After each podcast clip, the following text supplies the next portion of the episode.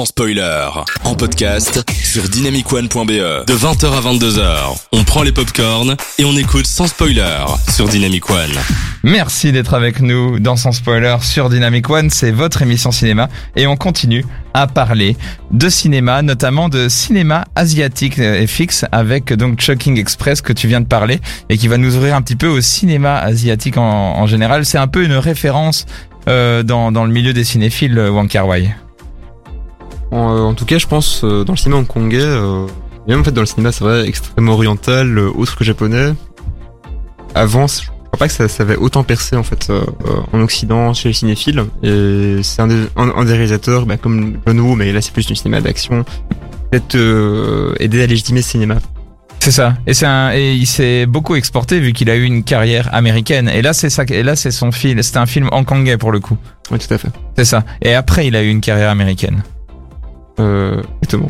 C'est ça. Et euh, avec euh, My, My Blueberry Nights et d'autres films dans ce style-là, vous aviez déjà entendu parler de, de Chunking Express, FX, euh, FX Théo et. Aurélien Adrien. Ah, moi, j'en ai entendu parler par FX qui m'en parle souvent de ses réalisateurs et du coup, euh, et du coup, j'ai envie de le découvrir depuis pas mal de temps, mais euh, et là, bah, j'ai encore envie, encore plus de découvrir ce film. Il a l'air bien. Il a Ouais. l'air visuellement fou de ce que t'en parles et du Mhm. peu que j'en vois. Tout cas, très clivant. Si tu peux adorer comme détester, ça c'est sûr que. Ah, mais c'est ça qu'on aime, c'est le cinéma un peu clivant, comme en parlant pécho, n'est-ce pas Aurélien Adrien? Oui, alors euh, en passant pécho n'est sûrement pas, ne lui arrive sûrement pas à la cheville. hein, pas. Il a 8,1 de moyenne sur IMDB, c'est pas de pression. Tu vois. ça. En passant pécho? Waouh. Alors s'il a une bonne commu peut-être, mais je pense que c'est plutôt. C'est ça. ok. Mais il t'intéresse ce film, Aurel? Euh, ouais, ouais, franchement, oui. Moi, déjà, en fait, il m'a donné envie de manger chinois. Ah. Alors, c'est que c'est une bonne nouvelle parce que ça m'a. Ça n'a rien à voir avec le film.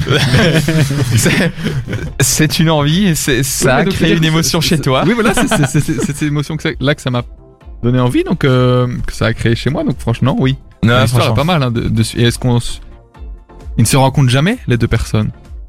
Qui sait Mais en tout cas, c'est toi a- qui as vu le film. Eh, pas de spoil, Ah, hein, oh. c'est des films qui jouent beaucoup sur le mystère en fait. Euh, oui, en fait, trouve que c'est jamais très très clair en fait, mais par les paroles, c'est beaucoup. On, on peut voir ce qui se passe, mais c'est pas des films très euh, avec beaucoup de dialogue. Mhm. Euh, et, et voilà, la plupart de ces films ont un peu cette esthétique, parfois pas aussi, enfin pas pas aussi poussé à l'extrême, mais il y a quand même toujours un, un petit jeu sur les couleurs, sur le, le- le mouvement, sur les, les des longues scènes sans sans parole avec de la musique. Euh, on retrouve un peu dans dans ces autres films. C'est ça. Mhm. Et c'est quelque chose propre. Enfin, le réalisateur a évidemment sa propre patte, mais c'est quelque chose que tu retrouves dans le cinéma hongkongais en général ou pas? Je suis pas un spécialiste en cinéma hongkongais, mais euh, après j'ai déjà vu des films de Bruce Lee aussi qui étaient euh, bah, très chouettes, mais là c'était euh, du cinéma d'arts martiaux, ça n'a pas grand chose à voir. À part quand même effectivement le, le slow motion Oui. de la scène d'action qu'on retrouve chez Wong Kar Wai et qu'on trouve effectivement euh, traditionnellement dans les films de kung fu. John Woo aussi utilise John beaucoup Woo. ça. Et on connaît, il a eu la carrière qu'on lui connaît, mais euh, je lève légèrement le voile, j'en profite, c'est la fin de l'émission sur le BSFF. Toi qui as vu beaucoup de films asiatiques euh, dans, dans cette sélection, est-ce que tu as senti une influence de Wong Kar Wai dans, dans le, ce que tu as vu? Euh, sûrement oui. Oui, en fait, surtout dans les films chinois, je dirais, euh, mais après dans d'autres pays, parce que bah, je pense que Hong Kong, euh, comme Taïwan, comme la Corée du Sud, sont un peu des, des pays qui exportent leur culture dans le reste de l'Asie, euh, du Sud-Est et l'extrême-orient en général. Et c'est clair qu'on se trouve des influences de, de films coréens, de films taïwanais, hongkongais, et Wong Kar Wai est un des réalisateurs les plus iconiques de, de Hong Kong, donc forcément. Mhm. Non, c'est super intéressant. Théo, toi, t'as l'impression, tu ressens ce- ces, ces caractéristiques de ces cinémas-là euh, qui, dans les cinémas occidentaux, dans le cinéma occidental, cinéma américain, cinéma européen? Les caractéristiques du film asiatique. Oui. Ah, les caractéristiques du film hongkongais, au minimum Kar Wai. Est-ce que tu ressens un petit peu euh, Ouais, son influence? asiatique parce que j'arrive pas à dire le, le nom du réalisateur. Wong Kar Wai. Ouais, ça me, j'arrive pas. Tu lèves la main et on le dit. Wong Kar Wai. Mais j'ai jamais vu de film de, Wong Kar Wai. mais j'aimerais beaucoup le, de découvrir. Wong Kar Wai. J'adore. Ça marchera qu'une fois.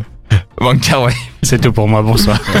Il y a quand même un film très connu qui, qui, euh, qui inspiré du cinéma euh, hongkongais, c'est euh, Matrix au final, puisque le, le, bu- Ouais. bullet time, Mhm. euh, ça, ça fournait beaucoup d'effets qui étaient utilisés dans le cinéma d'action. Ah, ils euh, ont été au bout de l'idée. Mhm. Ouais, c'est super, euh, c'est c'est super euh, visible là pour le coup comme influence, euh, ne serait-ce que même avec les arts martiaux comme euh, comme ça a été évoqué. Enfin, voilà, là c'est un- c'est on est on est de l'ordre de l'hommage, mais un hommage qu'on respecte complètement. Là pour le coup, c'est pas c'est pas du tout en mode ah mais ils ont piqué ça à, à toute cette euh, vague de réalisateurs. Non vraiment, les les sœurs Wachowski ont bien euh, fait leur coup. Et on a hâte d'ailleurs, euh, tant que tu en parles, de, de voir le 4, voir qu'est-ce qu'ils vont en faire. Est-ce que ça va être bien, est-ce que ça va pas être bien? Ça, je suis très curieux. Je sais pas vous. Ah, j'ai très très peur. Euh, Alors moi, je, moi j'ai le double sentiment de ah trop bien, Euh, j'ai méga peur, mais ça va être trop bien. Euh, je- J'espère vraiment que qu'il va être pas mal. Je sais pas toi FX si tu l'attends. Euh, pas trop en fait, parce que j'ai pas vu le 2 et le 3. Je me trouve que Matrix 1 est excellent. Ah, le Et 1 ça- est ça me excellent, suffit en fait. Peut-être que je regarderai un jour le 2 et le 3, mais même après, pour ce genre de suite qui arrive 20 ans après, c'est un peu comme pour Indiana Jones 4. Je préfère attendre un peu d'avoir des retours Ouais, ouais. euh, avant d'aller au cinéma. Toi aussi Aurélien Adrien? Euh, moi, faudrait déjà que je découvre le 1. Ah Eh ben Oh dans les là. semaines à suivre, il faudra que t'en parles. Il faudra que tu le vois et que t'en parles. Moi, On je- devrait mettre des devoirs à chacun. tu es obligé de voir Matrix. Mais c'est obligé obligé de de voir- voir culte. On passe en pécho. ok. Allez, et ben voilà, il y a tes devoirs pour la semaine prochaine ou pour les semaines à venir. Tu dois regarder Matrix. Eh ben merci beaucoup pour cette chronique et pour avoir parlé un peu de cinéma asiatique et fixe.